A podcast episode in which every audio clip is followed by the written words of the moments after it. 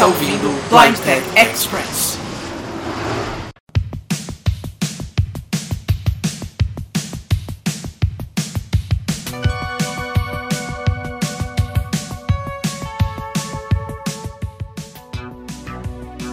Salve galera, eu sou Marlon Souza e sejam muito bem-vindos a mais uma edição do Blind Tech Express.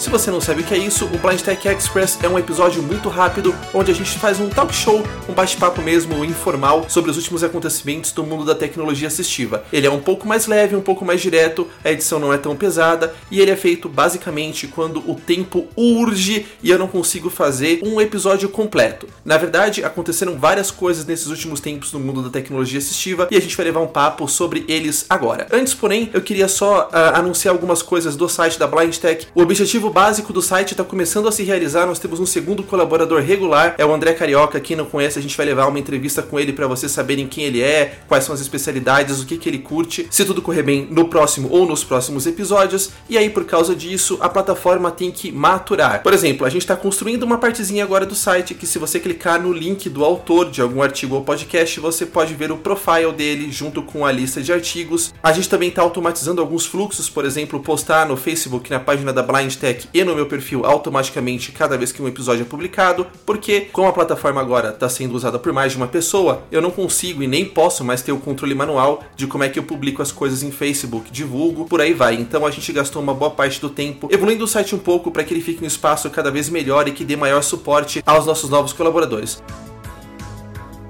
E por falar nisso, se você quiser ser um colaborador, você pode clicar no link Quero ser um colaborador no site da Blind Tech. Seja para mandar um artigo, um podcast ou então para fazer algumas outras coisas, a gente fez um formulário, agora tá no menu de testeira, tá bem mais tranquilo. Se você quiser, dá uma conferida. Vocês podem também, claro, mandar o seu e-mail para blindtech.blindtech.com.br contendo a sua sugestão, a sua sugestão de pauta, a sua crítica. A gente lê aqui, seus e-mails sempre são muito bem-vindos. Aliás, rapidamente falando em e-mails, a Patrícia nos mandou um e-mail super legal, elogiando bastante os podcasts em geral e principalmente o editorial que a gente fez sobre o leitor de BIOS. Muito obrigado, Patrícia, continue na audiência. E se você gostou, nos ajude a divulgar ainda mais o projeto para que cada vez mais pessoas ouçam, aprendam, se informem, enfim, para que a gente consiga cada vez mais atender as pessoas de uma maneira interessante. E a gente sempre lembra, você pode assinar o podcast da Blind Tech no iTunes, ou então, se você estiver usando um outro podcatcher no iOS ou em outra plataforma, você também procura por Blind Tech e vai achar, já que nós estamos cadastrados nos repositórios de podcasts mais populares por aí. Você também pode, claro, curtir a nossa página no Facebook em www.facebook.com/oficialblindtech. E se você fizer isso, você fica sabendo em primeira mão dos novos artigos e também de várias coisas dos bastidores do portal. Você também pode, claro, acessar www.blindtech.com.br. Tem os nossos podcasts, também tem artigos meus e agora artigos do André Carioca. E se tudo correr bem, cada vez mais. Aliás, o Carioca falou essa semana sobre duas coisas bem interessantes. Ele deu a visão dele sobre como escrever de forma eficiente no iPhone e também deu umas dicas de produtividade bem legais. Então vale a pena conferir. Além disso, você pode assinar o RSS Feed da Blind Tech. E se você não sabe o que é isso, ou até sabe e resolveu deixar pra lá, a gente aconselha vocês ouvirem o Blind Tech 12, tem link aí no post que fala sobre o assunto e você vai entender porque assinar RSS Feed pode ser um baita ganho de produtividade e vai querer assinar, ó, rapidão. E, sem mais delongas, vamos ao que de melhor rolou no mundo da tecnologia assistiva neste período.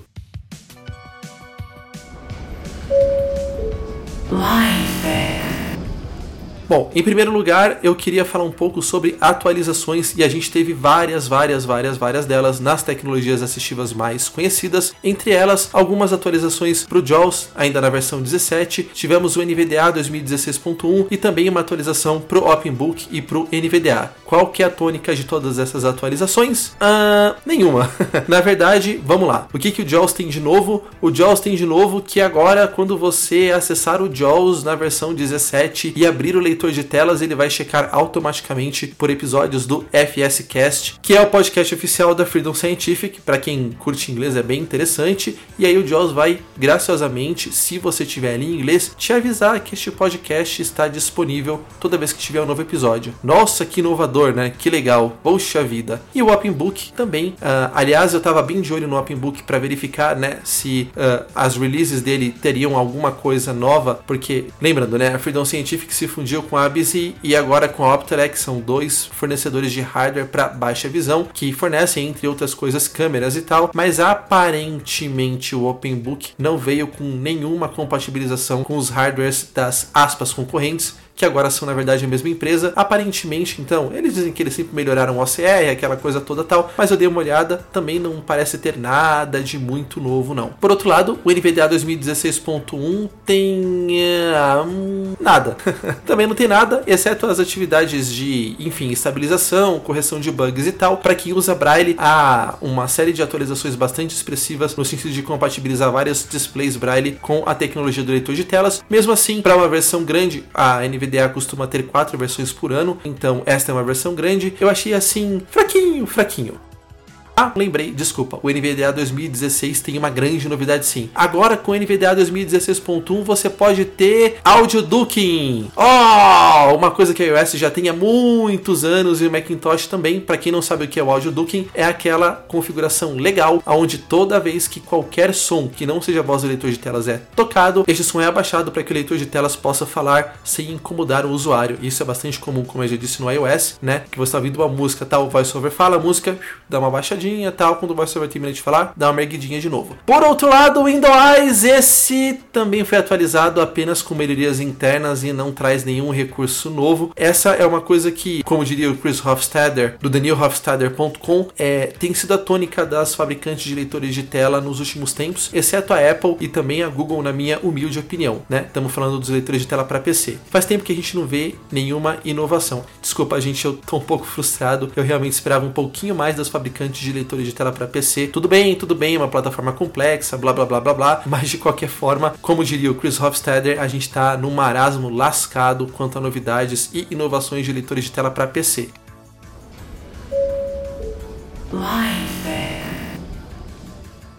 Aliás, por falar nisso, este é o segundo assunto que eu quero trazer para vocês, e um assunto fresquinho, fresquinho. Existe um projeto que vai ser open source crowdfunding, que significa que ele vai aceitar contribuições voluntárias, chamado Dictation Bridge. E esse sim é um projeto que, ao contrário das fabricantes de leitores de tela para PC atualmente, usou muito a criatividade para conseguir melhorar a qualidade de vida de muita gente que usa leitor de telas. Qual que é a ideia desse cara? É a seguinte: você hoje pode usar, por exemplo, a plataforma de reconhecimento de voz do Windows para editar, mas se você fizer isso, nenhum leitor de telas hoje te dá um feedback do que está acontecendo. Então você tem que falar, por exemplo, um texto, vamos supor que você esteja no Word. Quando você termina de falar esse texto, você tem que parar de falar parar o reconhecimento do computador e depois você tem que ler com as setas tudo que foi falado e você não consegue parar e corrigir em tempo real. Então você usa quase tanto teclado para rever texto, soletrar texto, modificar texto do que você usaria se você estivesse escrevendo. Além disso, os leitores de tela não conseguem se utilizar de comandos de voz para que determinados comandos seus sejam falados. E eu tenho pensado muito nisso e essa é uma coisa que eu sempre quis, porque eu acho que apertar um Ctrl, segurar e falar assim, abrir Word,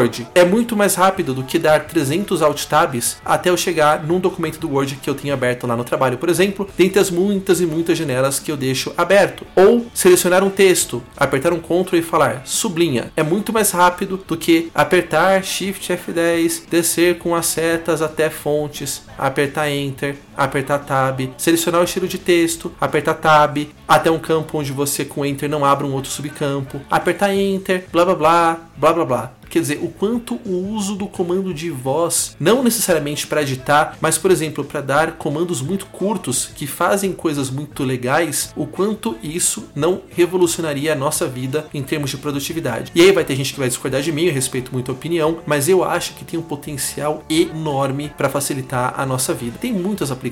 E o Dictation Bridge é um software que visa linkar, ou seja, estabelecer uma ponte entre alguns sistemas de reconhecimento de voz dentre eles o da Microsoft, que é de graça, com leitores de tela do tipo NVDA, mas não só ele, que também, no caso do NVDA, é de graça. Então veja como a gente vai estar habilitando todo um novo perfil de usuários, inclusive alguns que têm deficiências múltiplas, para usar uma solução livre, gratuita, que tem sim um potencial muito bom para ser uma revolução. Nós já tivemos o NVDA Remote, o primeiro episódio da Blind Tech foi sobre isso, com o financiamento coletivo internacional, e esse projeto funcionou muito bem. E eu acho que o Dictation Bridge vai funcionar também. A gente tem algumas informações iniciais sobre esse projeto. Tem o link aí para vocês no post do site deles, mas o financiamento coletivo ainda não abriu e a gente vai acompanhar de perto essa questão, tá? Só para referência, existe já feito pelo Brian Hartgen lá na Inglaterra um sistema semelhante que liga o JAWS, caríssimo, ao Dragon Naturally Speaking, que é um reconhecedor de voz caríssimo, e é claro que o integrador do Brian, que é de boa qualidade, custa caríssimo, o que significa que se você deficiente visual acha que a sua tecnologia assistiva é cara você não tem ideia do quanto paga um cara que, além da sua deficiência visual, tem uma deficiência motora. Porque ele vai pagar alguns muitos mil reais pelo JAWS, alguns muitos mil reais pelo sistema de reconhecimento de voz e alguns muitos mil reais pelo Liga, pela bridge, pela ponte que integra esses dois caras juntos. Agora, olha só como um projeto simples com financiamento coletivo de campanha pode mudar essa situação. Enfim, a gente vai falar sobre isso mais para frente. Fiquem ligados.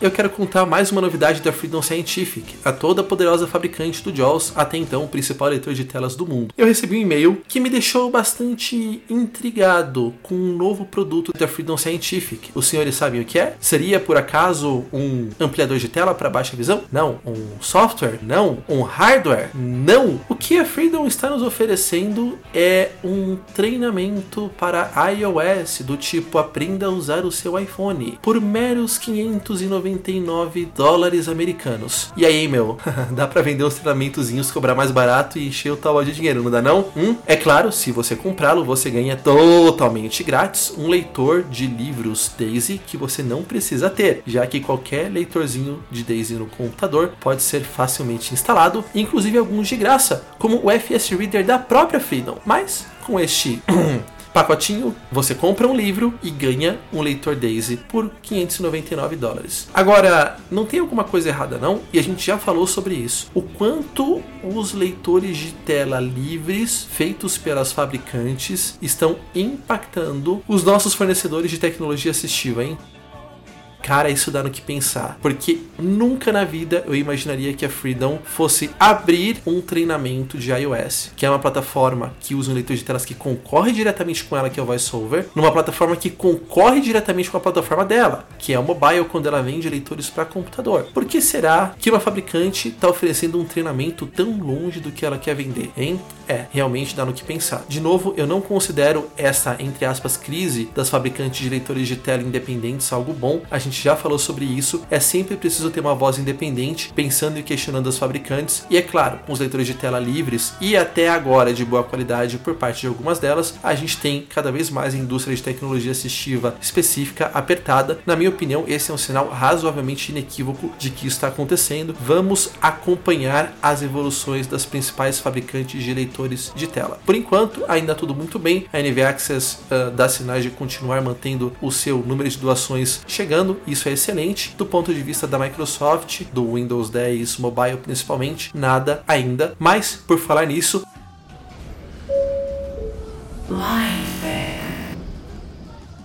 eu ouvi algumas demonstrações em inglês do Narrator, que é o leitor de telas da Microsoft, operando no Xbox. Para quem não sabe, o Xbox não é só um videogame, mas ele é, como a Apple TV e como o Chromecast, uma espécie de Smart TV que transforma o seu aparelho de TV em uma TV inteligente. E eu digo uma coisa, galera, olha só, se o Narrator para Windows 10 Mobile for da mesma forma que o Narrator para Xbox é, esperem, porque a Microsoft tem tudo para dar uma bolaça dentro. Eu gostei muito, mas muito mesmo do que eu ouvi. Eu vou tentar colocar o link para vocês dessa demonstração no post para vocês darem uma olhada, mas de qualquer forma me sinto bastante animado. Vamos esperar o Windows 10 Mobile, ainda nada, ainda nada, mas vamos ver se a Microsoft manda uma cópia do Narrator que funcione bem. Espero que sim, cara, espero que sim, para a gente ter três opções de fornecedores. Eu acho que a Microsoft tem bastante potencial, eles estão bastante preocupados com acessibilidade ultimamente, inclusive o pessoal da equipe do Office está lançando vários posts sobre o assunto e tal, mas de qualquer forma eu só queria trazer essa novidade para vocês. A Microsoft parece estar se movendo em leitores de tela que uh, ocupam dispositivos embarcados, vamos dizer assim. Como não deixa de ser o Xbox, vamos esperar o Windows 10 Mobile de novo, cada vez mais com ansiedade para ver se a gente vai ter este nível de acessibilidade.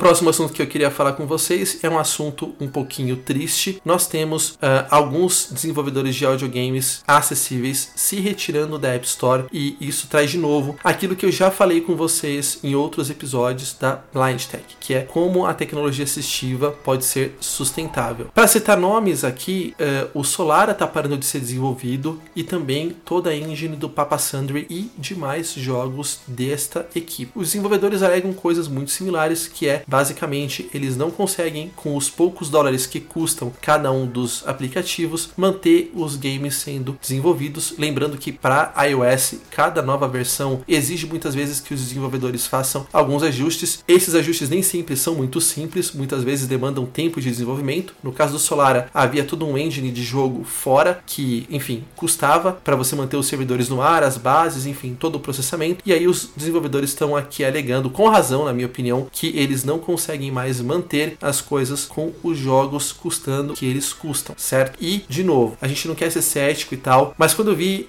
essa enxurrada de audiogames chegando muito baratos, eu fiquei me perguntando como é que eles conseguiriam manter isso sendo viável. Porque lembre-se, muitos desenvolvedores de aplicativos demandam todo o seu tempo e aí muitos deles vão fazer outras coisas e passam a dedicar apenas o seu tempo livre para a manutenção desses aplicativos, mas de novo, é muito tempo gasto para pouco dinheiro. E aí, meu amigo, não tem o que sustente, né? É sempre bom pensar dessa forma. De qualquer maneira, eu conversei com o pessoal não do Solara, mas da outra engine, e eu falei para eles, olha, eu acho que vocês não deveriam abrir a, o código-fonte e abandonar o projeto. O que eu acho é que a engine de vocês é muito boa e eu acho que vocês deveriam sublicenciar outros jogos. Então, alguém que queira desenvolver um jogo, esse cara não vai ter o trabalho de construir tudo e ele vai pagar para vocês. Então, vocês sempre vão ganhar dinheiro com sublicenciamento e vão viabilizar a produção de outros jogos por pessoas que, de qualquer maneira, precisam da engine de vocês para continuar o seu trabalho. Isso uh, não foi ouvido, a decisão deles foi tomada, então eles realmente vão abrir o código código-fonte e abandonar, a gente tem vários, vários casos de coisas dessas acontecendo. Outros softwares que uh, trabalham com a deficiência visual também passam por problemas. A gente está vendo, por exemplo, o TapTapC uh, se transformar em algo livre e também de código aberto. Enfim, os modelos de negócios para tecnologia assistiva muitas vezes são caros, mas o dinheiro que as pessoas podem pagar por eles é pouco e aí essa conta não fecha. Uh, vamos esperar que isso não abranja muitas outras áreas de softwares de acessibilidade ou que tenham, uh, enfim, acessibilidade como o seu curso principal dentro das plataformas móveis.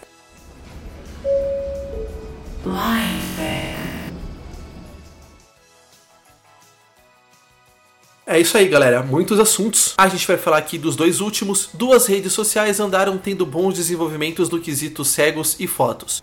O Twitter disponibilizou um campo onde as pessoas podem colocar uma descrição das fotos tweetadas. Então, quando você receber as fotos, você vai ouvir este campo, se é que a pessoa que tweetou a foto, claro, se preocupou ou sabia que tinha que colocar a descrição nesse espaço. Por outro lado, o pessoal de acessibilidade do Facebook andou desenvolvendo aí um algoritmozinho de reconhecimento de imagem e a gente já consegue ouvir descrição de fotos postadas. Algo do tipo: existem duas pessoas num ambiente ensolarado com uma mesa e um sanduíche por perto. As fotos ainda não são reconhecidas de maneira muito acurada, esse sistema tem tudo para melhorar. O Facebook também queria pôr um reconhecimento facial nas fotos, mas isso levantou uma série de questões lá fora sobre privacidade, é uma coisa que ainda não está muito resolvida, enfim, vamos esperar. De qualquer maneira, a documentação diz que para testar você precisa ter um iOS em inglês. Então o procedimento é: você precisa configurar o idioma do seu telefone, isso está lá em ajustes geral, idioma e região para inglês também precisa configurar a região do seu telefone para Estados Unidos e não custa nada configurar também o idioma do VoiceOver para inglês. Eu fiz tudo isso, mesmo assim ainda não consegui usar o recurso, para mim as fotos não vieram com nenhuma descrição a mais. O pessoal da Apple Viz disse que testou, eu não sei se o Facebook reconhece que a gente está aqui em um país que não é de língua inglesa, mas de qualquer maneira, se você conseguir um resultado melhor do que o meu nos seus testes, manda um comentário aí que a gente divulga aqui. Apenas lembre-se que se você não domina muito inglês, talvez mudar o idioma para português de novo seja um pouquinho mais difícil, mas se você quiser correr o risco, vai lá e a gente fala mais sobre isso conforme a gente tiver mais informações sobre o assunto.